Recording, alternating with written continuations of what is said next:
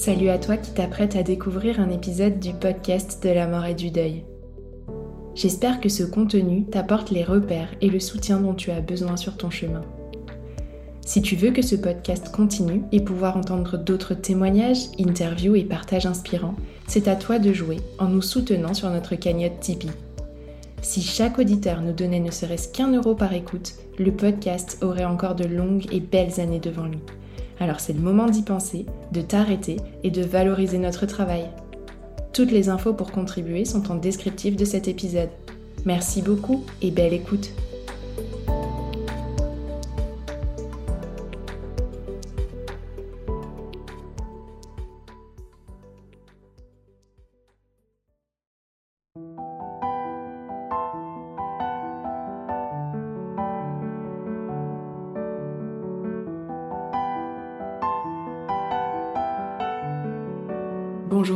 Et tous et bienvenue sur le podcast de la mort et du deuil, le podcast qui offre une bulle de réconfort à tous les endeuillés. Je suis Tiffany, accompagnante professionnelle du deuil et je réalise ces épisodes aux côtés d'Elsa, ingénieure du son. Avant de te partager l'épisode de la semaine, je t'invite à laisser 5 étoiles et un commentaire sur ta plateforme d'écoute préférée. Ça ne te coûtera rien et pourtant, c'est le meilleur moyen de soutenir le podcast pour le faire rayonner auprès du plus grand nombre. Pour démarrer cette nouvelle année, c'est un épisode un peu particulier que je te propose. Cet épisode, c'est celui d'un autre podcast, le podcast Ma Thérapie, créé et animé par Lily Rose Brett. Lily Rose m'a ouvert un espace d'échange autour du deuil et il nous a semblé, à toutes les deux, que cette interview pourrait te plaire à toi aussi. Alors, c'est avec une grande joie que je te laisse découvrir ces mots.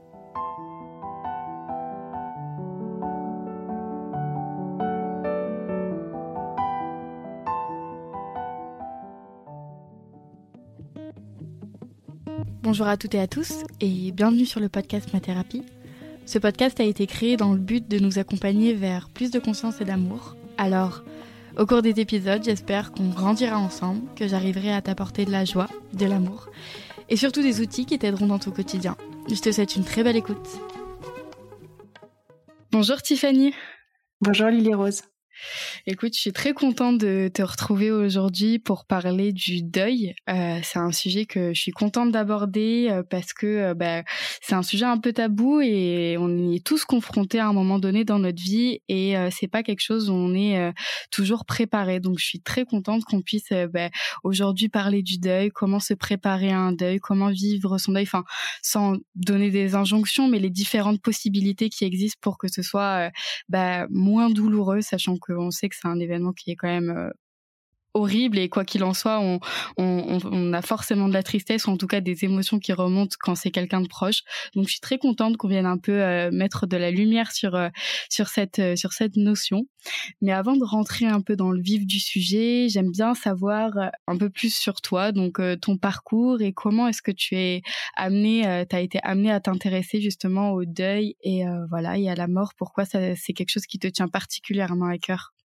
Bah, merci déjà de me recevoir et puis de faire cet espace à ce sujet. Alors, comment j'en suis arrivée là Tout simplement, bien sûr, parce que j'ai été confrontée à des deuils dans ma vie. Un premier deuil quand j'étais adolescente, j'avais 15 ans et mon grand-père a été agressé. il est décédé de cette agression qu'on peut qualifier d'un assassinat. Et puis, à mes 21 ans, j'ai aussi perdu ma cousine qui s'est suicidée. Et donc forcément, euh, en les ayant vécus en plus euh, dans ce moment de l'adolescence où on construit son soi, euh, ce sont deux deuils qui m'ont profondément marqué. Et puis donc, un peu plus d'une dizaine d'années après ce dernier décès, je me suis rendu compte que j'en étais arrivée à un endroit de ma vie et à un endroit de mes deuils aussi, où j'étais capable d'apporter quelque chose à l'autre dans cette étape-là qui est comme tu l'as dit, universel, on y passera tous, on perdra tous des proches. Et donc, euh, j'ai commencé à entamer un parcours de formation et j'aime beaucoup toujours le dire, euh, ça a été vraiment un parcours pas à pas. Sans jamais savoir jusqu'où j'étais capable d'aller, j'ai toujours poussé une porte après l'autre. Donc, euh, la première porte pour moi, ça a été de me former au coaching et puis ensuite de faire le diplôme universitaire deuil et travail de deuil. Et ensuite de me former à l'écoute et l'accompagnement, cette fois des personnes en fin de vie. À chaque fois en me disant, eh ben, on verra en fait. Je fais ce pas et on verra. Et donc, en novembre 2021, déjà, j'ai créé le podcast de la mort et du deuil en me disant, je vais voir, je vais voir si j'arrive à écouter les histoires des gens. Et j'y suis arrivée. Et ça a même été quelque chose de très, euh, très beau, de très doux pour moi. Donc j'ai continué. Et puis une fois que j'ai eu terminé mon mémoire pour le DU, je me suis dit, ben, on va voir si j'arrive à accompagner. Et puis j'y suis arrivée. Et à chaque nouvel accompagnement, je vérifie que tout va bien pour moi. Et puis après, mmh. ben, en début d'année, j'ai commencé à partager aussi sur, euh, sur les réseaux sociaux et en me disant toujours, euh, ben, je le fais en faisant attention à comment ça va à l'intérieur de moi. Et pour le moment, ça va toujours. Donc, je continue. Ouais, j'aime beaucoup euh, l'idée que tu te poses la question de comment ça va à l'intérieur de toi, parce qu'effectivement, bah, c'est des notions qui peuvent être remuantes. Moi-même, je t'ai partagé quand j'ai préparé l'épisode, ça m'a un peu remué. Donc, toi, comment est-ce que tu vérifies que c'est toujours ok pour toi? Parce que, admettons quelqu'un euh, qui n'est pas en deuil, mais qui accompagne ou un proche, tu vois, par exemple ton conjoint perd sa mère ou ou voilà, il vit un deuil. Comment est-ce qu'on peut être présent pour lui euh, sans se faire du mal à soi, quoi, sans tout prendre à l'intérieur de soi mmh, C'est une grande question. Mais je pense que ça demande, avant d'écouter l'autre, d'être capable de s'écouter soi et de tourner son regard vers l'intérieur. Moi, je sais que je fais toujours très attention à mes sensations corporelles parce que notre corps peut nous en dire long. Est-ce que j'ai le ventre détendu? Est-ce que j'ai le ventre noué? Comment est ma respiration? Euh? Je sais aussi que je me mets pas trop d'accompagnement dans une journée ou dans une semaine. Euh, par exemple, quand j'ai quatre suivis individuels dans la semaine, pour moi, c'est bien parce que c'est comme ça que je me sens euh, présente et d'une présence de qualité auprès des gens. Mmh et ça, ben, c'est hum, petit à petit, vraiment en s'écoutant soi, euh, en écoutant aussi par exemple son sommeil. Est-ce que ça m'empêche de dormir ou est-ce que mon sommeil est toujours de bonne qualité? Est-ce que euh, le récit de l'autre me trotte dans la tête ou est-ce que euh, au contraire il faut peut-être que je me replonge un peu dans mes notes pour me souvenir? Tout ça sont beaucoup beaucoup d'indicateurs. Et il y a une autre chose à laquelle tu me fais penser avec cette question qui est un peu décalée mais essentielle, c'est pourquoi et comment est-ce que j'accompagne? Est-ce que c'est pour venir euh, soigner quelque chose chez moi? Et souvent, quand on accompagne les personnes en deuil, c'est que soi-même, on a vécu des deuils. Donc, où est-ce que j'en suis par rapport à mes deuils? Avant de plonger dans le deuil de l'autre, je mmh. crois que c'est important de plonger dans les siens et de bien être euh, au clair là-dessus, même si tout est évolutif. Et puis, l'autre chose, c'est avec quoi est-ce que j'accompagne? Et pour moi, ça a mmh. été essentiel de pas accompagner uniquement avec mon expérience, parce que mes propres expériences du deuil peuvent créer plein de projections. Je peux croire que l'autre vit ce que j'ai vécu puisque j'ai traversé un deuil. Or, je crois profondément que chaque deuil est unique, et c'est pour ça que la formation, une formation solide et sérieuse, me semble vraiment essentielle, surtout pour accompagner à cet endroit où on est vraiment dans, une, dans un espace de vulnérabilité énorme et profond. Donc merci de mmh. me donner l'opportunité de le dire, parce que c'est très important pour moi. Ouais, bah avec plaisir et on va rentrer un petit peu plus en profondeur dans cette notion. Mais avant, j'aimerais poser les bases en te posant cette question. Finalement, c'est quoi faire son deuil? Est-ce qu'on peut réellement faire son deuil un jour? Alors, elle est intéressante cette expression parce qu'il y a beaucoup d'endeuillés qui vont la rejeter, hein, qui vont dire euh, faire son deuil, euh, c'est n'importe quoi, puisque ça voudrait dire qu'il y a un début et il y a une fin et qu'il y a une notion euh, de performance même dedans. Puisque la société, là derrière, va venir rajouter, par exemple, un délai. Hein, c'est-à-dire que selon qui tu as perdu, au bout de quelques mois, voire au bout de un an maximum, tu es censé, dans la perception de l'autre, avoir fait ton deuil. Donc, je ne sais pas bien ce que ça veut dire, mais je pense que c'est quelque chose comme être sorti de ta peine, de tes émotions négatives, donc, effectivement, elle, soulève plein de questions. Alors, faire son deuil, si ça sous-entend qu'il y a une fin, moi, j'y crois pas vraiment. Je crois qu'on chemine toujours à travers ce deuil et que bien sûr, à un moment, il, peut être apaisé et c'est ce que je souhaite à tout le monde et c'est ce à quoi j'accompagne les gens. C'est, j'aime le dire comme ça, arriver au moment où l'amour prend plus de place que la souffrance. où ce qui est le plus important quand on repense au défunt, c'est les bons moments partagés, c'est le lien, et c'est pas la peine de l'avoir perdu. Pour moi, ça, mmh. c'est vraiment tout le chemin de deuil. Et ça veut pas dire que 10, 15, 20, 30 ans après la perte de quelqu'un qu'on aime, on va plus jamais pleurer. Il va y avoir des réactivations et c'est pas grave si de temps en temps, euh, même des décennies après, on pleure encore ou on a des émotions.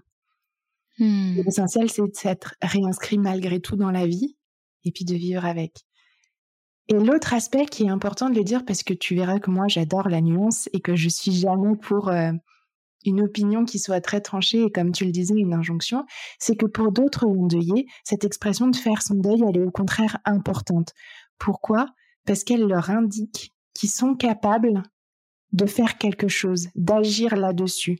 Hein, ils entendent si je peux faire mon deuil, ça veut dire que je peux prendre un peu les choses en main, en être l'acteur et pas me contenter de le subir. Et je le dis toujours parce que la perception de cette expression, elle est propre à chacun et je crois qu'on n'a pas à l'imposer. Donc il peut y avoir vraiment d'un côté ce rejet. Moi personnellement, j'utilise beaucoup plus vivre un deuil ou traverser un deuil, voire être traversé par le deuil. Mais je laisse surtout à l'endeuillé son choix de vocabulaire. Si pour lui mmh faire son deuil, c'est vraiment quelque chose d'important parce que ça lui ouvre la porte à agir sur ce deuil qui lui est tombé dessus et semble incontrôlable et avoir un peu de contrôle, ça lui appartient, je le respecte. Si à l'inverse, faire son deuil, c'est inaudible parce que c'est une injonction à sortir de la souffrance, alors on l'utilise pas. Mmh. Ouais, et toi, tu le vois, j'ai l'impression, surtout comme un état au même titre qu'une émotion, c'est-à-dire que je peux ressentir un moment de la joie parce que je suis excitée par un projet et je peux ressentir, on va dire, cet état de deuil parce que je suis, je suis dans un état de, tristesse, euh, dans un état, euh, voilà, où je repense justement à la personne que je viens de perdre. Donc pour toi, c'est plutôt un état, c'est ça, comme une émotion qui nous traverse? Alors moi, je dirais plutôt quand même que si on prend une image, le deuil s'apparente plutôt à un processus de cicatrisation. Alors moi j'explique toujours que le deuil c'est pas une maladie. On n'est pas malade quand on est en deuil. Par contre, on a subi une blessure qui peut être de l'ordre de, il y a des personnes qui vont me dire j'ai l'impression qu'on m'a amputé, qu'on m'a arraché une partie de moi-même, j'ai l'impression d'être déchirée en deux. Et cette image, elle donne aux gens qui nous écoutent l'idée de l'intensité de la blessure que les gens traversent. Donc c'est pas une maladie, mais il y a eu blessure. La blessure, c'est la mort, c'est la perte d'un être cher. Et comme il y a eu blessure, il y a un processus de cicatrisation, comme pour une blessure physique, qui va se mettre en place. Ce processus de cicatrisation, c'est le deuil. Donc moi, je rappelle toujours, vous n'êtes pas en colère contre le deuil qui est là pour vous aider à cheminer après la perte d'un proche. Vous êtes en colère contre la mort, contre son décès. Et le deuil, c'est l'allié pour réussir à supporter cette perte, pour réussir à la traverser. Et donc, on a plusieurs options. Soit on se dit qu'on laisse cette blessure au vent, et comme une blessure physique, elle va cicatriser comme elle peut, et elle fera peut-être toujours extrêmement mal avec une cicatrice qui sera pas très jolie, qui tiraillera. Soit peut-être à un moment, on peut en prendre soin, on peut apporter, euh, comme l'infirmière qui va venir et qui va mettre euh, un désinfectant, un baume, et la cicatrice sera plus belle, même si ce temps de soin sera peut-être plus douloureux. Et quoi qu'il en mmh. soit, il y aura une cicatrice. Par contre, dans le deuil, pour moi, il y a différents états, si on revient à ce que tu me disais. Donc, je, je dirais que le, le deuil, c'est le processus de cicatrisation après la blessure de la perte d'un être cher, et que dans ce deuil, il y a différents états. On pense souvent deuil égale tristesse, pas forcément. Deuil égale tout un méli-mélo d'émotions. Bien sûr, il y a la tristesse, il y a la peine, il y a le chagrin. Il peut y avoir aussi beaucoup de colère, il peut y avoir de la culpabilité, il peut y avoir aussi du soulagement. On en parle moins. Hmm. Et donc, le deuil est fait de plein d'états différents. Ouais, c'est tous ces états en fait qu'on va venir euh, traverser. Et euh, qu'est-ce que tu aimerais dire à une personne qui actuellement est dans vraiment la blessure euh, Voilà, elle est en plein dans la blessure, elle n'est pas encore dans dans le deuil, elle est, ouais, elle est anéantie quoi. Qu'est-ce que tu aimerais dire à cette personne? Que j'espère que au cœur de cette solitude, parce que vraiment, le deuil, c'est l'une des plus grandes expériences de solitude qu'on vive, parce que même si d'autres proches ont perdu la même personne, ils n'ont pas perdu le même lien, et ils ne sont eux-mêmes pas la même personne que nous en tant qu'endeuillés. Donc, finalement, cette expérience du deuil, elle est souvent profondément solitaire. Et malgré tout, dans cette solitude, je leur souhaite du fond de mon cœur de trouver des ressources pour se sentir moins seul. Ça peut être avec un entourage soutenant, ça peut être avec un professionnel, ça peut être en lisant des livres, en regardant des films, en écoutant des podcasts qui leur permettent de se sentir un peu plus normaux, surtout compris. Et je leur souhaite vraiment, vraiment, vraiment de trouver ce type de ressources qui peuvent aider énormément. Hmm. Tu as abordé une notion que je trouve super intéressante, c'est euh, voilà, on a perdu la même personne, mais on n'a pas perdu le même lien. Ça me fait penser à quelque chose que tu m'avais partagé quand on avait préparé l'épisode, c'est que tu m'avais dit, tu m'avais parlé de la hiérarchie des fois qu'il y a dans le deuil. Est-ce que tu veux dire quelques mots là-dessus? Oui, c'est un sujet qui me tient énormément à cœur puisque les personnes euh, autour d'un endeuillé vont avoir leur propre représentation du deuil. Et donc, on peut se dire euh, de manière très raccourcie, par exemple, qu'une personne qui vient de perdre euh, son papa ou sa maman, qui avait 90 ans, et eh bien finalement, c'est le cours des choses, c'est normal, et donc que sa peine va être moindre. Et on va se dire euh, qu'une personne qui, à l'inverse, euh, va avoir perdu un enfant, qui est toujours un drame contre nature énorme, va forcément vivre euh, une traversée du désert énorme. Bien sûr, un parent qui perd un enfant vit une épreuve innommable, qui n'a pas de nom, tant c'est contre nature. Mais Maintenant, après plusieurs années à écouter des personnes en deuil, j'ai pu réaliser à quel point on ne peut pas savoir par avance comment la personne va traverser son deuil, dans le sens où j'ai entendu des personnes qui ont perdu un parent très très âgé être littéralement effondrées et me dire c'était la pire chose qui puisse m'arriver. Il avait que 95 ans, on pouvait vivre encore.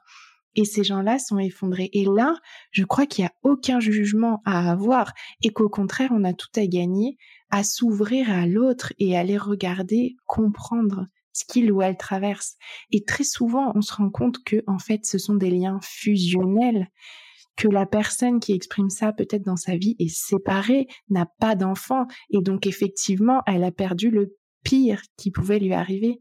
Et à l'inverse, j'ai entendu plus d'un parent me dire Autant j'ai besoin qu'on reconnaisse que ce que je traverse aujourd'hui est le pire qui ait pu m'arriver, autant parfois je ne veux pas qu'on me mette dans cette case de il ou elle a perdu un enfant, il ou elle a perdu le pire, pardon, il ou elle a vécu le pire, et donc ils peuvent se sentir, pour certains d'entre eux, je ne fais jamais de généralité, exclus de la société, mis dans une case où il est très difficile de les approcher.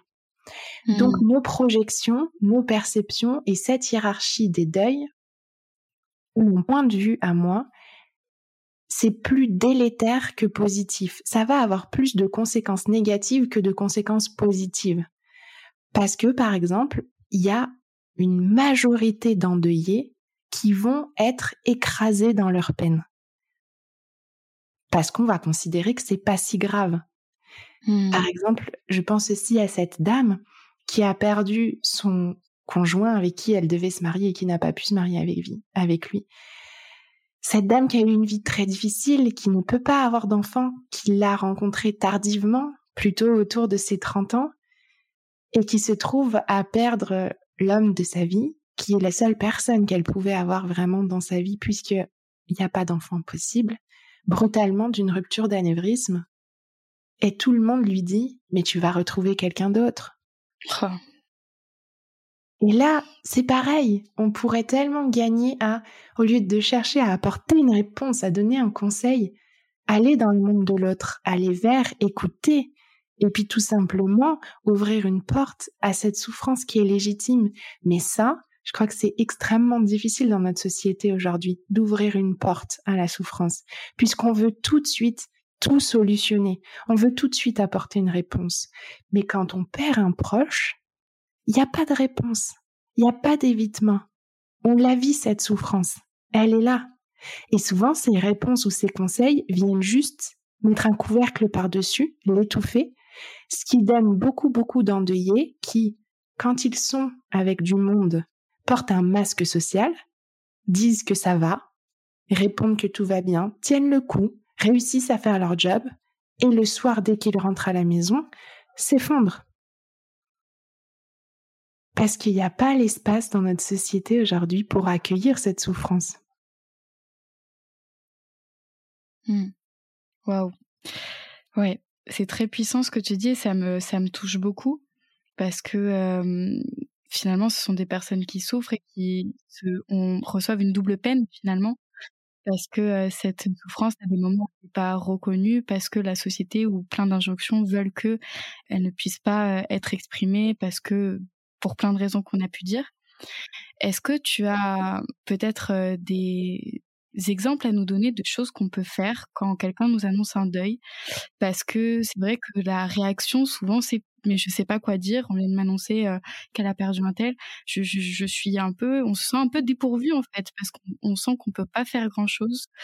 Euh, donc, est-ce que tu pourrais nous dire déjà les phrases, on va dire un peu à éviter du style oh bah ça va, elle était vieille ou bon bah c'est que ton animal de compagnie ou enfin voilà. Et les phrases, au contraire, qui permettent d'ouvrir cette porte dont tu viens de nous parler. Oui, alors il y a beaucoup de choses dans ta question. La première chose que j'aimerais dire, c'est qu'effectivement, en tant que proche d'une personne en deuil, on est confronté à quelque chose qui est particulièrement difficile je pense surtout dans nos sociétés occidentales et aujourd'hui, c'est la confrontation à l'impuissance, puisqu'on est dans des sociétés du faire, hein, où on est toujours en train d'essayer de euh, trouver une solution, d'être dans l'action. Et là, il n'y a pas de baguette magique pour soulager le proche ou la personne aimée de sa souffrance. Et ça, c'est très dur pour l'entourage, cette confrontation à sa propre impuissance. Donc, déjà, je pense que vraiment la première chose, c'est d'avoir conscience de ça.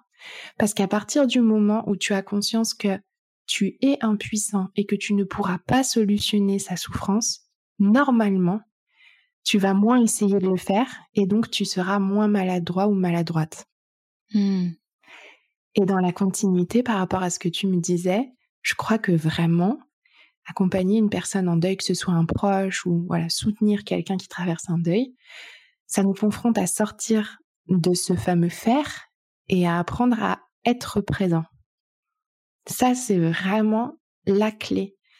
C'est apprendre à se taire, à respecter les silences, à écouter l'autre, à respecter que l'autre dise non aussi, parce que très souvent, les endeuillés vont refuser un repas ou euh, vont refuser quelque chose et apprendre à être ok avec ça sans se sentir rejeté. C'est pas contre l'autre, c'est pour eux parce que souvent ils n'ont pas les ressources. Et aussi à persévérer dans ces propositions. À pas se dire oh ben c'est bon, ça fait trois fois que je l'invite à manger, euh, elle veut pas, eh ben moi je laisse tomber. Non, réessayer avec douceur encore et encore. Et à un moment la personne dira oui. Et mmh. soyez présent. Moi, je dis toujours, je suis là et je le reste. Sans forcément attendre que ce soit l'autre qui appelle à l'aide. Hein. C'est peut-être juste euh, au début, tous les jours, envoyer une petite pensée, juste un petit cœur, quelque chose qui dit je pense à toi, et inscrire cette présence dans le temps, parce que on n'en a pas encore parlé, mais ça c'est très important. La société croit que le plus dur c'est au début. Croit que là où la souffrance est la plus intense, c'est au moment du décès. Or aujourd'hui, on sait que dans le processus de deuil, c'est pas comme ça que ça se passe. Parce que il va y avoir le décès. Et là, on réalise pas tout de suite, on comprend pas. On est souvent dans une sidération profonde et d'ailleurs, je sais que beaucoup de personnes qui nous écoutent vont reconnaître ça, vont déjà avoir vu ça. Vous avez probablement déjà assisté à un enterrement Je pense par exemple à des parents, j'ai plusieurs exemples comme ça, qui enterraient leur enfant et qui, au funérailles de leur enfant, ont pris soin des personnes qui étaient présentes, les ont consolés, n'ont pas réussi à pleurer, ce qui parfois crée une grosse culpabilité ensuite. Mais c'est normal parce que c'est un temps de profonde sidération où on agit en mode robot. La nouvelle est tellement intolérable, elle est tellement inacceptable que plein de protections psychiques se mettent en place pour que l'endeuillé puisse continuer à fonctionner. Et donc, il va agir comme un robot. Il va organiser les funérailles, il va euh, être présent aux funérailles, réussir à lire un discours, euh, consoler les autres. Et puis, l'effondrement va venir bien après. Comme au début, c'est pas au début que le manque hurle, puisque la personne, elle était encore là il y a quelques jours, il y a quelques semaines. Donc, on a encore, entre guillemets, sa dose de l'autre. Hmm. C'est au bout de quelques mois, hein, on dit souvent à partir de 6, 9, 12, parfois même 18 mois, c'est là que la douleur devient la plus intense parce que c'est là que vraiment l'endeuillé réalise il ou elle est parti pour toujours, il ou elle ne reviendra plus jamais. Et paradoxalement, c'est là qu'il n'y a plus personne autour parce que l'entourage croit que ça va mieux. Et donc ça, c'est très important aussi pour les proches à savoir. C'est que la présence aux côtés d'un endeuillé, elle est nécessaire dans le temps et que les endeuillés n'oublient jamais ces personnes qui sont restées là. Parce que ils le disent tous, ça fait le tri dans les relations. Il y a beaucoup de gens qui, comme tu l'expliquais, et encore une fois à juste titre, parce que cette impuissance, elle est difficile, qui prennent un peu la poudre d'escampette ou qui disparaissent. Probablement parce qu'ils savent pas comment faire, que c'est effrayant, que ça renvoie à plein de choses de soi. Mais si vous avez envie de soutenir une personne en deuil, soyez juste là. Proposez des petites choses. Ça aussi, c'est important. Ne dites pas, dis-moi, est-ce que tu as besoin de quelque chose? Dis-moi de quoi tu as besoin. C'est trop difficile dans la tête d'un endeuillé de penser à tout ça souvent. En revanche, si vous proposez des choses où il faut répondre par oui ou par non, comme est-ce que je peux t'apporter un repas, voire même apporter un repas? Ça, ça peut aider. Est-ce que tu as envie, je pense à une maman avec laquelle j'échange, qui me donne toujours cet exemple de me dire ma meilleure amie, même en plein hiver, m'emmenait manger une glace parce que manger cette glace, ça me faisait du bien, ça me remontait un petit peu le moral. Alors voilà, trouver la glace de cet ami et puis mmh. proposer-lui quelque chose où il puisse répondre par oui ou par non. Est-ce que tu as envie d'aller te balader aujourd'hui? Est-ce que tu veux aller au cinéma? Est-ce que tu veux venir manger à la maison? Ça facilite déjà les choses d'avoir à répondre par oui ou par non. C'est difficile pour un endeuillé d'avoir à dire non à répétition parce qu'il a peur d'être rejeté au bout d'un temps. Mais dites-le aussi que c'est ok, qu'il n'est pas obligé de dire oui pour vous faire plaisir et que vous n'hésiterez pas à reproposer autre chose. Hmm. Toujours dans l'idée de pas savoir quoi faire. Parfois, ça peut être, euh, on ne sait pas si on peut euh, parler de la personne qui est partie par peur euh, bah, de faire euh, ressurgir des émotions chez l'autre ou de pas savoir comment lui se positionne par rapport à ça. À ce moment-là, comment est-ce qu'on peut faire Qu'est-ce que tu proposes Qu'est-ce que tu invites à faire pour ces personnes-là? Alors, la première chose que j'ai envie de vous dire, c'est que l'une des plus grandes peurs des endeuillés, et pour une fois, je vais faire une généralité, parce que je ne crois pas qu'il y ait vraiment d'endeuillés en dehors de cette peur, mais peut-être. L'une de leurs plus grandes peurs, c'est que leur défunt soit oublié. Hmm. C'est que ce défunt, en plus d'être mort, il n'existe plus. Et comment est-ce que ça, ça peut arriver? Ça peut arriver lorsque plus personne n'en parle et que eux se disent plus personne n'y pense. Tout le monde a oublié, tout le monde est passé à autre chose. Alors que bien souvent, c'est plutôt ce que tu décris. C'est de se dire, si j'en parle à l'endeuillé, si je parle aux parents de cet enfant de leur petit décédé, je vais leur faire de la peine. Mais non, leur peine, elle est toujours là, ils la portent avec eux. Alors bien sûr, on va pas ouvrir cette porte comme un gros bourrin en disant Ah, au fait, j'ai pensé à machin. Non, mais on peut y aller en douceur. On peut dire, par exemple, quand on le sent, et ça c'est pareil, ça demande de s'écouter soi et d'ouvrir ses oreilles et ses, autres sensations pour trouver le bon moment pour dire à l'autre, tu sais, je pense souvent, je vais prendre l'exemple du prénom d'un de mes défunts, tu sais, je pense souvent à Daniel, je pense très souvent à lui. Et si tu as envie d'en parler, sache que je suis là et que ça me ferait plaisir. En disant ça, on ouvre la porte. On met pas les pieds dans le plat en disant tiens, je t'en parle par surprise euh, à un moment qui n'est peut-être pas opportun. Mmh. On ouvre la porte en disant ce qui fait du bien au cœur, moi aussi, je pense à lui. Et si tu as envie de parler de lui ou d'elle, je suis là et c'est ok pour moi.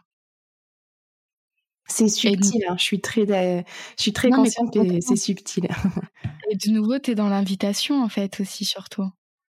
C'est que c'est pas je t'impose euh, ah tiens euh, hier euh, j'ai pensé à il y a cinq ans quand on était parti en Thaïlande avec tonton José et d'un coup on parle de tonton José quoi c'est plus si tu veux en parler, moi j'y repense et j'y ai repensé il y a pas longtemps. Voilà, est-ce que si ça te dit, moi je serais très heureuse. C'est ça. Mais même si à un moment hein, tu as l'impulsion de parler de tonton José, je crois que c'est quand même mieux d'oser suivre cette impulsion que de ne jamais en parler, d'en faire mmh. un tabou, d'en faire ce poids silencieux qui pèse sur les épaules de tout le monde, par exemple au repas de famille. Finalement, c'est toujours mieux d'ouvrir la porte le plus en douceur possible et si possible avec euh, des pincettes. Mais voilà, si à un moment tu as envie de dire, eh bien moi hier j'ai pensé à tonton José parce que j'ai fait ça, oui ça va susciter de l'émotion. Encore une fois, ça c'est sûr, hein. Mais c'est nos jugements aussi sur les émotions qui sont intéressants parce que finalement, si on suscite des émotions, on risque d'être mal à l'aise avec et de plus trop savoir quoi faire après. Cette émotion, elle est là à l'intérieur. Et oui, probablement qu'il y aura des larmes, mais peut-être que ces larmes, elles font du bien.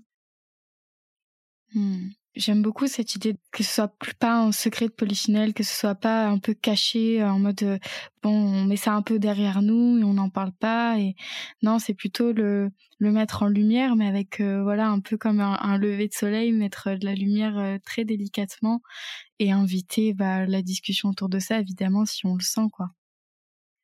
Et ça me fait penser à quelque chose d'important, c'est que je sais pas quand sortira cet épisode, mais là on est à un mois de Noël au moment où euh, on enregistre les fêtes de fin d'année.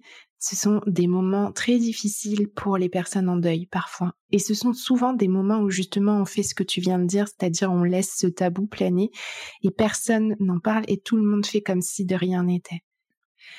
Si on peut dans ce moment-là, avoir une petite attention pour les personnes en deuil. Peut-être la veille ou l'avant-veille de leur dire par un petit message, je sais que ce sera difficile pour toi ce moment-là, mais tu sais, je serai là et moi aussi, je penserai à lui ou à elle. Ou si on le sent, d'offrir un petit cadeau. Hein, par exemple, une petite euh, boule en bois qu'on met sur le sapin de Noël avec le prénom de la personne pour lui faire une place. Ou euh, j'ai une amie qui a fait quelque chose d'extraordinaire. Euh, c'était des lanternes. Je sais pas si tu vois ces lanternes en papier qui s'envolent dans le ciel. Eh bien, euh, sa famille avait prévu ces petites lanternes. Chacun a écrit un mot dessus. C'était une lanterne en forme de cœur. Et à un moment dans cette journée, ils sont allés laisser partir cette lanterne où tout le monde avait écrit. Ça veut pas dire se pourrir entre guillemets parce que c'est l'impression qu'auront certains cette journée en ne pensant qu'à ça et en en faisant quelque chose de glauque. Non, ça veut dire s'autoriser un espace pour ça, s'autoriser un espace où on va se dire, bah tiens, par exemple, euh, ah là là, euh, Daniel là, il nous manque, qu'est-ce qu'on rigolait, hein. Allez, ben, pour la peine, on va mettre une de ces musiques sur lesquelles on dansait avec lui, et puis on va danser en pensant à lui. Et c'est peut-être cinq minutes, mais c'est cinq minutes où, hop, comme ce ballon de baudruche là qui planait au-dessus de tout le monde et que tout le monde faisait euh, comme s'il le voyait pas, on le perce et on laisse sortir cette mmh. charge émotionnelle et on rassure tout le monde sur le fait que tout le monde y pense encore. Et vraiment, on lui fait sa place. Parce que c'est pas parce que les gens sont décédés qu'ils ont plus leur place dans nos vies. Ouais. Ouais, ça, ça me touche beaucoup euh, ce que tu partages et cette idée de, par rapport à ce que tu disais au début, de dans la continuité de prendre soin des, de ces personnes qui sont endeuillées. Enfin, ça, ça me touche énormément parce que c'est vrai que, comme tu le dis, c'est surtout au début en fait qu'on est vachement présent et et on apporte euh, le soin. Et je trouve ça magnifique de se dire, ok, ça fait peut-être un an, deux ans, trois ans, mais je t'ai pas oublié, je suis là et je sais que à ce moment-là, tu vis quelque chose d'important et je suis là.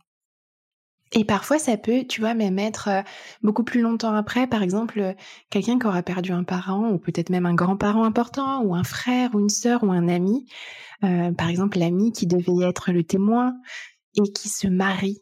Et ben, même si son proche est décédé il y a 10 ans, il y a 15 ans, il y a 20 ans, des grands moments de vie comme ça, comme un mariage ou comme une naissance, ça peut être des grands moments de joie, mais aussi des grands moments où l'absence hurle de nouveau, hein, où il y a quelque chose en soi qui dit mais qu'est-ce que j'aurais aimé que tu sois là? Et souvent, hein, dans les discours de mariage, il va y avoir bon bah on a une pensée pour telle et telle personne. Ben ça aussi, c'est d'une grande délicatesse d'avoir cette pensée et de se dire mmh. si vous aussi vous y pensez, de le dire à la personne, de lui dire j'imagine qu'il te manque, moi aussi j'y pense aujourd'hui, même si ça fait 15 ans, même si ça fait 20 ans. Mmh. Ouais, d'être dans ce prendre soin. Tu nous as partagé du coup certaines bonnes pratiques, euh, voilà, juste finalement pas chercher à faire et à combler le vide et, et, à être en surstimulation, mais juste pour être là, c'est des fois juste être là, euh, sans, sans forcément parler, en acceptant le silence et, et peut-être que accepter que ça puisse être inconfortable pour nous aussi. Mais est-ce que tu peux nous partager certaines paroles que, qui sont communes et qui peuvent être très violentes et peut-être des choses à surtout éviter en fait? Ouais, alors malheureusement il y en a plein. parfois c'est lié aux différents deuils aussi. Alors par exemple euh, autour du deuil périnatal, c'est-à-dire de la perte d'un bébé durant la grossesse ou quelques jours après sa naissance. Et ben là, beaucoup, beaucoup, beaucoup d'endeuillés vont entendre oh bah tu sais hein, la nature est bien faite. Si l'eau est partie, c'est qu'il y avait quelque chose et c'est sûrement mieux comme ça. Ou tu en feras un autre. Mais oui, mais un autre bébé ne remplacera jamais ce bébé-là. Hein ça, c'est des phrases qui sont vraiment horribles ou vraiment, on est pile dans ce que je t'expliquais tout à l'heure. On essaye d'apporter une solution et puis de faire taire cette douleur. Mais en fait, tout ce qu'on fait, c'est l'étouffer et même la nier. Et même mmh. nier la place de cet enfant dans hein, le cœur de ses parents qui n'ont pas attendu que ce bébé ait euh, deux ou trois ans pour l'aimer, qu'ils l'ont aimé du moment où ils ont su qu'il était là, euh, niché dans le ventre de sa maman. Mmh. après, dans le deuil d'un dans le deuil d'un conjoint, il peut y avoir ce que je vous disais tout à l'heure, ce côté ben allez, refais ta vie maintenant, ou tu vas retrouver quelqu'un, mais les gens n'en ont pas forcément envie. Et puis, à l'inverse, une personne qui a perdu son conjoint et qui retrouve quelqu'un, qui fait une rencontre, qui tombe amoureux ou amoureuse, va être jugée très souvent. Mmh. Ah oui, déjà, ben dis donc, euh, tu ne devais pas l'aimer tant que ça. Voilà, mais ça, ça me semble évident hein, que ces phrases, elles sont toxiques. et puis ensuite, il y a tout ce qu'on a mentionné au début qui est en lien avec cette hiérarchie des deuils et qui va mmh. venir écraser ou minimiser la peine de l'endeuillé. Hein. Mmh. Euh, ah oui, bon bah c'était que ton grand-père, hein, à son âge, c'est normal. Mais là, on n'est pas du tout dans l'écoute de l'autre et dans l'accueil de sa peine. On est en train de, comme il met son pied dessus et l'écraser. Donc vraiment tout ça. Ou euh, dans la perte d'un ami aussi. On va dire ah oui d'accord c'était oui c'était qu'un copain. Puis il n'y a pas de reconnaissance aussi euh, légalement parlant parce qu'on a peu parlé du cadre légal, mais mmh. quand on perd un copain on n'a pas le droit à des jours. Hein. Et ça aussi ça veut dire quelque chose. Et puis il y a aussi une autre violence qui est un peu plus euh, subtil, mais je pense qu'il est important de la mentionner, c'est quand dans une famille, il y a un enfant qui décède. Souvent, les gens vont aller voir les frères et sœurs en disant Comment va ta maman? Comment vont tes parents? Ou Prends bien soin de tes parents. Oui, mais ce frère ou cette sœur est aussi en train de traverser la perte de son frère ou de sa sœur. C'est une perte extrêmement intense aussi, mais qui souvent est peu reconnue est mise au second plan, encore une fois, parce qu'on se dit, Oui, mais les parents vivent le pire qui puisse leur arriver. Mmh. Bien sûr, ils vivent le pire qui puisse leur arriver et je ne le nierai jamais, qu'on soit bien d'accord. Pour autant, ce frère ou cette sœur vit peut-être aussi le pire qui puisse lui arriver et vit de toute façon quelque chose de terrible, de l'ordre du tsunami, du séisme dans sa vie et n'a pas besoin qu'on vienne en plus lui mettre un poids sur les épaules. Il est aussi ou elle est aussi endeuillée. Mmh. Est-ce que tu penses qu'on peut préparer un deuil de la personne alors qu'elle est encore vivante? C'est-à-dire, des fois, on, se projette quand la personne, elle sera plus là et waouh, ça, ça nous terrifie, ou même on culpabilise d'avoir ces pensées-là parce qu'on se dit, euh, je lui envoie des mauvaises ondes alors que je veux pas du tout que ça arrive, et du coup, on a tendance à se couper de ça et à faire comme si ça n'existait pas, alors que c'est une réalité c'est dans l'ordre des choses et même n'importe qui peut partir demain pour une raison X ou Y. Mais est-ce qu'il y a un travail qu'on peut faire en amont avec la personne de son vivant pour que quand le jour où elle partira, ça soit peut-être moins douloureux? Alors, je vais faire une réponse qu'on pourrait qualifier de réponse de normand, puisque dans le même temps, je vais te donner des pistes et je vais te dire, pour autant, ça ne fait pas éviter la souffrance de la perte. Donc, les quelques pistes que je peux euh, vous partager, c'est vraiment de parfois, quand on a ces angoisses-là, se poser la question, quel regret je pourrais avoir? Qu'est-ce qu'il y a dans la relation qui n'est pas dit, qui n'est pas euh, clôturé quand on est auprès d'une personne en fin de vie Hein, donc c'est vraiment prendre le temps de se dire ce qu'on a envie de se dire ou de faire ce qu'on a envie de faire. C'est prendre le temps de se dire je t'aime, hein, évidemment, puisque ça c'est quelque chose qui ressort euh, énormément et que ça peut être dur pour certaines personnes d'oser prononcer ces mots. Puis ensuite, euh, dans la phase de deuil, ces personnes me disent mais j'aurais tellement dû lui dire que je l'aimais. Alors il faut le dire, je crois, quand on en ressent le besoin, dès que ça nous brûle les lèvres, et puis finalement, une fois qu'on l'a fait, c'est un peu moins dur.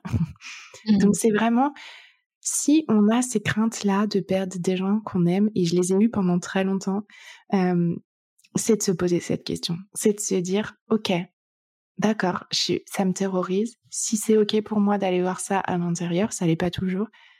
Qu'est-ce que je pourrais regretter s'il mourait demain?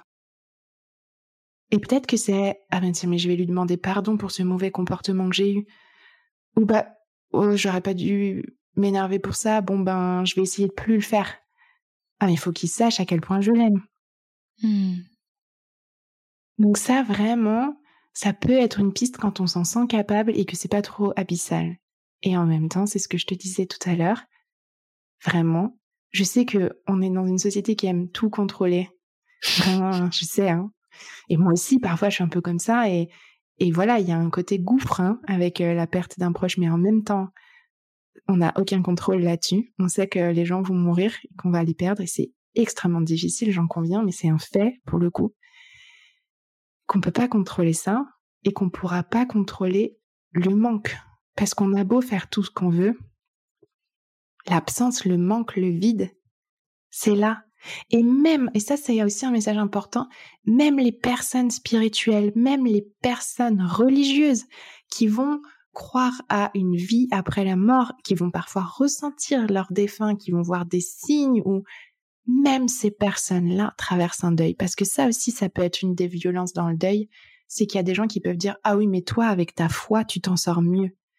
Mmh. Mais ça n'empêche pas, ça n'empêche pas que je ne peux plus te toucher, ça n'empêche pas que je ne peux plus te parler, ça n'empêche pas que je ne t'entends plus. Et cette présence physique, tout le monde, tout le monde la traverse. Et tout le monde a de la peine. Et tu vois, la semaine dernière, j'animais un atelier où il y avait des gens de notre culture qui disaient oui, mais on pourrait faire du deuil quelque chose de joyeux comme dans d'autres cultures, comme en Afrique par exemple, c'est très joyeux. Et il y avait une africaine dans la salle et elle a dit mais c'est toi qui crois que c'est joyeux. Parce que quand on fait nos danses et nos chants, ce ne sont pas des danses de joie. Ce sont des danses de deuil. Peut-être que toi, tu regardes ça comme joyeux, mais nous aussi, on souffre de perdre nos proches. Hmm. Ouais, on peut pas contrôler euh, finalement cette souffrance. Et tu as, parlé du, du manque, j'aimerais qu'on fasse euh, un, petit point là-dessus. C'est que, comme tu as pu le dire, finalement, dans la durée, le plus dur, c'est ça qu'est-ce qu'on peut faire quand on est face à ce manque? Qu'est-ce que tu aurais envie de dire à une personne qui, qui est vraiment seule? Déjà Qu'est-ce qu'elle peut faire? Vers qui elle peut se tourner? Et pour une personne qui est à la chance d'être entourée, est-ce que euh, bah, tu lui conseillerais de dire euh, de, le partager à ses proches là que là tu, tu souffres de ce manque? Alors là, justement, on va soulever un point où il peut être intéressant de regarder cette fameuse expression faire son deuil comme avoir la capacité d'en être l'acteur. Mmh. Parce que souvent, par exemple, là, on va prendre l'exemple de l'approche des fêtes de fin d'année, puisque c'est la situation dans laquelle on est. Il va y avoir beaucoup, beaucoup d'endeuillés qui vont voir cette montagne arriver, qui vont se dire mais ça va être horrible, parce que c'est un moment où l'absence hurle encore plus fort. Et donc, soit on peut se dire je fais l'autruche, je me mets la tête sous la couette et je veux surtout pas voir ça et quand ça arrive c'est le tsunami. Et moi, je porte aucun jugement là-dessus, vraiment, parce qu'on fait comme on peut avec les ressources qu'on a. Soit, quand on me demande euh, le conseil que tu viens de me demander, je dis souvent aux gens, on peut prendre le temps de se poser la question comment je peux faire pour que ce soit un peu moins intense? Et de pas attendre que ça nous explose à la figure au dernier moment.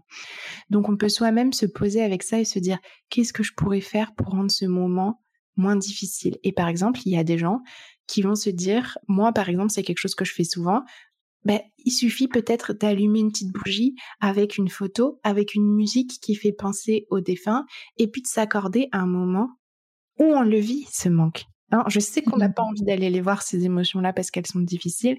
Et en même temps, on peut prendre cette image du réservoir où, en fait, euh, la peine, le manque, tout ça, bah, ça s'accumule petit à petit dans ce réservoir. Et si à un moment, on permet pas que ça sorte, et eh ben, ça sortira de force parce qu'il y aura plus de place. Hein. Mmh Donc, on peut, voilà, se, se faire soi-même un moment de recueillement, une photo, une bougie, une musique, un texte si on a envie d'écrire quelque chose qu'on dit à voix haute, il y a vraiment pas de souci, mais d'aller le visiter, ce manque et de passer ce moment-là. Il y a des gens qui auront besoin d'aller au cimetière. Il y a des gens qui vont retourner faire des balades là où ils allaient avec euh, cette personne ou refaire un voyage qu'ils avaient fait. Il y a plein de possibilités pour ben voilà aller le visiter ce manque parce qu'il fait partie du chemin. Après, tu as raison, il peut y avoir des accompagnements professionnels, ça c'est essentiel de le de le mentionner. Alors dans le cas d'un deuil normal, ce qui est euh, dans 80% des cas, les deuils n'ont pas besoin d'accompagnement. Autant le dire, le deuil, c'est vraiment un processus naturel. Et puis, plein de fois où ça va. Après, dans 15 à 19% euh, des cas, euh, il peut y avoir des deuils compliqués. C'est-à-dire, ben, soit la personne, elle est décédée dans des circonstances qui rendent ça compliqué, soit par rapport au lien, euh, et ben voilà, c'est une perte qui est immense, donc c'est un peu plus compliqué, c'est moins fluide dans la manière dont ça va se passer. Attention, même un mmh. deuil normal, il y a des émotions, hein, je dis pas que c'est facile. Et soit, par exemple, soi-même, on était déjà très vulnérable et ça vient renforcer une grande vulnérabilité. Et donc, dans ce cas-là, il peut y avoir besoin d'accompagnement. Je laisse entre 1 et 5% de côté qui peuvent être des deuils vraiment pathologiques, où là, ce sera vraiment de l'ordre du médical dans les prises en charge. Mmh. Mais si on en ressent le besoin, il y a plein de façons d'être accompagné de trouver des espaces où en parler, où le déposer. Ça peut être auprès d'un psychologue, ça peut être auprès d'une tanadoula, d'une accompagnante du deuil. Ça peut être auprès aussi de d'associations. En France, on a plein d'associations extraordinaires qui accompagnent le deuil, souvent avec des groupes d'entraide. Et le groupe mmh. d'entraide, c'est une valeur extraordinaire dans le deuil puisque je peux déposer mon histoire et j'entends l'histoire de l'autre dans laquelle il y a une résonance chez moi, donc je me sens moins seule en plus de tisser des liens qui sont souvent des liens extrêmement forts qui se créent à un moment où, comme on le disait tout à l'heure, beaucoup de l'entourage peut s'éloigner. Donc vraiment, les groupes d'entraide, j'invite à y penser parce que c'est vraiment des ressources précieuses. Et ensuite, je gardais ça pour la fin parce que c'est quelque chose de très important et qu'on n'a pas l'habitude d'entendre. On peut aussi être acteur de son deuil. Je sais que c'est très difficile à entendre pour des endeuillés, mais en donnant soi-même des clés à son entourage pour nous accompagner au mieux. Donc on peut exprimer aux autres. On peut par exemple dire à quelqu'un, mais en fait quand tu me dis, ah mais tu en es encore là, c'est horrible pour moi. Donc ne me dis pas ça. On peut dire à l'autre, ne cherche pas à répondre à ce que je te dis, prends-moi juste dans tes bras parce que ça me fait plus de bien. On peut dire à l'autre, eh ben là, il ou elle me manque terriblement, j'aurais bien besoin d'aller marcher avec toi. Mmh. Donc ça, c'est bien sûr quand on en est capable. Hein. Il y a déjà beaucoup de pression hein, sur les endeuillés. Mon idée, c'est pas du tout d'en rajouter, mais c'est plutôt d'ouvrir cette petite fenêtre, cette petite lueur dans leur tête pour qu'ils sachent que à un moment, par des petites choses, ils peuvent être acteurs aussi de leur deuil en donnant ces clés. Et c'est un effort, c'est sûr, mais c'est un effort qui peut avoir des retours vraiment très bénéfiques pour soi. Ouais, je trouve ça chouette euh, justement d'ouvrir ce champ des possibles et de voir qu'il y a plein, plein, plein de choses possibles.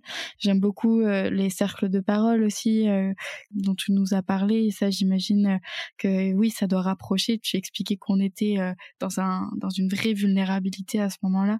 Donc forcément, tu dois tisser des liens vraiment forts dans ces espaces-là. Est-ce qu'il y a un tabou on est sur la fin de cet épisode. J'ai trois dernières questions à te poser. Mais je m'étais noté, est-ce qu'il y a un tabou que tu aimerais briser sur le deuil? Alors, je sais pas si on peut parler d'un tabou. Moi, je dirais plutôt que c'est une idée reçue. C'est vraiment, on en a un petit peu parlé, c'est vraiment arrêtons de croire qu'au bout d'un an, c'est fini. Souvent, c'est là que c'est au contraire beaucoup plus dur. On l'a expliqué tout à l'heure, mais c'est pas grave. Je vais le réexpliquer mmh. rapidement. Le manque ne se fait pas sentir le plus intensément dans les premiers temps du deuil. C'est quand l'absence s'installe, que le temps passe, qu'on réalise vraiment que la personne ne reviendra pas. Et c'est là que le manque est le plus intense. Donc c'est souvent autour de un an que le manque commence, et je dis bien commence, à être le plus profond. Donc si on pouvait vraiment, vraiment sortir de cette croyance que ça y est, au bout d'un an, on passe à autre chose, et au contraire se dire, où on arrive autour des un an, il faudrait peut-être que je sois plus proche, surtout que les dates anniversaires peuvent être très difficiles, ce serait tellement, tellement chouette. Ok. Est-ce que tu aurais un exercice à nous partager, un exercice ou un rituel qu'on peut faire pour peut-être rendre, rendre honneur euh, ou rendre hommage euh, à une personne qu'on a perdue? Euh, qui peut nous aider dans notre deuil? Alors, euh, du coup, je vais en partager deux, parce que tu m'as donné deux idées. La première chose, c'est là, tu parles de rendre hommage. Donc, pour moi, pour rendre hommage, c'est vraiment euh, ce que je te disais tout à l'heure, c'est s'autoriser à des petits rituels, même chez soi, hein, s'autoriser à avoir une photo, une bougie, euh, peut-être une plante ou une citation, euh, voilà, dans un petit coin. Le but c'est pas que ça devienne envahissant, mais quand même d'avoir un espace justement, cette place au défunt et d'allumer de temps en temps cette bougie, de passer du temps euh, à cet endroit-là si on en a besoin. Donc ça c'est vraiment pour le côté hommage dont tu parles. Mais j'ai envie de partager autre chose, c'est plutôt de partager quelque chose qui peut être très aidant pour les personnes qui traversent un deuil et qui est très très facile d'accès.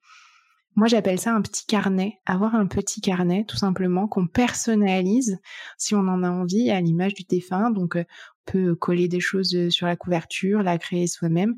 Et ensuite, selon sa sensibilité, ce petit carnet, il peut servir soit à écrire au défunt. Il y en a beaucoup, beaucoup, beaucoup qui, voilà, qui, dans ce petit carnet, retrouvent le moyen de partager ce qu'ils ont traversé dans leur journée à leur défunt, de venir déposer euh, ce qu'ils auraient aimé pouvoir lui dire.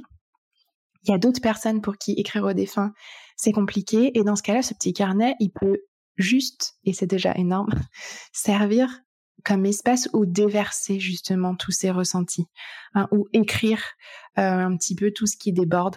Et je crois que ce carnet, quand on est sensible à l'écriture, et finalement beaucoup de gens le sont en général, ça peut être vraiment un grand allié parce qu'il permet de déverser et parce qu'aussi au bout d'un temps, il permet de regarder en arrière et de se dire ah oui j'étais dans cette intensité là et finalement j'ai l'impression de pas avancer mais en fait quand je relis je me rends compte que si Mmh. j'en ai partagé deux, je vais pas respecter ta Non, c'est très bien. Non, mais c'est super, c'est super. Moi, j'adore justement de proposer des exercices pour euh, rendre les choses un peu plus concrètes et pouvoir passer à l'action directement après l'épisode. Donc euh, là, je voilà, j'envoie tout tout mon amour euh, à, toutes les personnes qui qui sont en deuil actuellement et, et j'espère que bah, ce qu'on a partagé vous aura aidé. Est-ce que tu aimerais rajouter quelque chose sur le deuil? Et on, clôturera cet épisode par mes deux questions euh, fétiches, on va dire, habituelles. Je crois qu'on a couvert euh, vraiment plutôt bien le sujet. Ah si, je pense qu'il y a une dernière chose, c'est euh, n'essayez pas de coller à des étapes qu'on vous partage et que tout le monde voit. les fameuses cinq ou sept étapes qui, je le dis, n'ont pas été rédigées pour le deuil, mais ont ensuite été transposées sur le deuil. Je nuancerai mon propos quand même en disant si ça vous aide, accrochez-vous et tant mieux si ça vous permet d'avancer. Mais si c'est quelque chose qu'on projette sur vous comme une injonction, laissez tomber. Vraiment. Ouais. Super, merci de le rajouter. C'est vrai, c'est un, point important. On en, avait parlé, mais, euh, mais du coup, je suis, je suis contente qu'on ait pu l'aborder dans le podcast. J'ai deux dernières questions. La première, c'est savoir si tu as des ressources à peut-être à nous partager pour les personnes qui voudraient aller plus loin. Donc déjà, il y a ton podcast, je mettrai le lien en description. Est-ce que euh, il y a euh, euh, voilà un film, un documentaire, des livres qui toi t'ont aidé personnellement sur par rapport au deuil ou que tu proposes à tes accompagnants, à tes endeuillés? Alors, euh, ben merci déjà de citer le podcast. Je crois en toute modestie vraiment que aujourd'hui mon compte Instagram est vraiment devenu un espace ressource aussi, puisqu'il y a beaucoup beaucoup de gens qui échangent et il est là pour ça. Et ensuite, pour sortir de ce qui est à moi, euh, il y a un livre que je recommande toujours, qui est vraiment extraordinaire euh, dans le deuil, qui s'appelle Vivre le deuil au jour le jour du docteur Christophe Fauré. Et donc ça, pour les personnes qui ont besoin de repères, c'est vraiment le livre extraordinaire. Ensuite, moi, ce que ma préférence et ce qui euh, personnellement m'a beaucoup aidé à l'époque, c'est plutôt des témoignages. Alors là, des livres témoignages de deuil, il y en a euh, vraiment énormément. Euh, beaucoup sur le deuil d'un enfant, mais aussi sur des deuils de conjoints. Je pourrais faire une liste, mais il faudrait que je te dise la liste par type de deuil, donc on n'en sortirait pas. Donc, s'il y a juste un autre livre que je peux vous recommander, j'aime tous les livres d'Anne Dauphine Julien, qui est euh, une maman extraordinaire qui a perdu trois enfants et qui en a fait un qui est un peu plus universel si euh, vous ne vous sentez pas de, lire son histoire, qui s'appelle Consolation. Et Consolation, c'est vraiment euh, un livre qui est extraordinaire dans les clés qu'il donne pour approcher une personne en souffrance et un mmh. peu plus spécifiquement une personne en deuil. Waouh, Merci, je mettais tous les liens en description pour les personnes euh, qui veulent aller plus loin. Ma dernière question, c'est pour toi, c'est quoi une terre happy? Ah, c'est beau cette question. Ben, pour moi, euh, ce serait vraiment une terre sur laquelle on saurait vivre en harmonie, euh, vivre vraiment en harmonie entre nous humains, c'est-à-dire accueillir l'autre tel qu'il est en sortant un peu de toutes nos idées reçues, c'est un vrai défi, mais aussi vivre en harmonie avec euh, la nature, que ce soit la faune ou la flore, parce que je crois que euh, si on respecte un peu plus notre planète euh, par effet reflet, on se respectera aussi un peu plus entre êtres humains. Donc je crois beaucoup à ça. Parfait. Merci beaucoup Tiffany, c'était très riche de, t'entendre parler, c'était très apaisant, très doux, c'était génial. Merci beaucoup. Ben, merci à toi. J'espère que j'ai réussi à être claire dans ce que j'ai voulu partager. Et puis, bah, si jamais tu as d'autres questions ou tes auditeurs ont d'autres questions, je reste disponible. Super. Ben, dans la description, vous trouverez tout ce qu'il faut. Au revoir. Bye bye. Merci beaucoup d'avoir écouté ce podcast. J'espère que tu as passé un bon moment à nos côtés.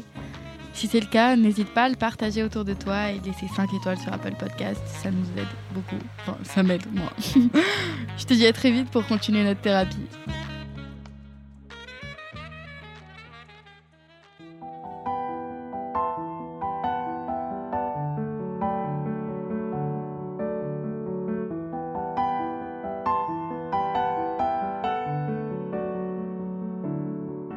Que cet échange t'a plu et si tel est le cas, n'hésite pas à en parler et à le partager autour de toi. Pour découvrir l'univers de Lily Rose à travers son podcast Mater Happy, toutes les infos sont dans le descriptif de cet épisode. Tu peux aussi soutenir le podcast de la mort et du deuil en laissant 5 étoiles et un commentaire sur les plateformes et nous aider à financer le matériel, les frais d'hébergement et surtout tout le temps alloué à ce projet en faisant un don sur mon site www.les-envolés.com dont l'onglet Le podcast. Cet épisode a été monté, mixé et arrangé par Elsa Doll, ingénieure du son. Je te dis à très vite pour un nouvel épisode.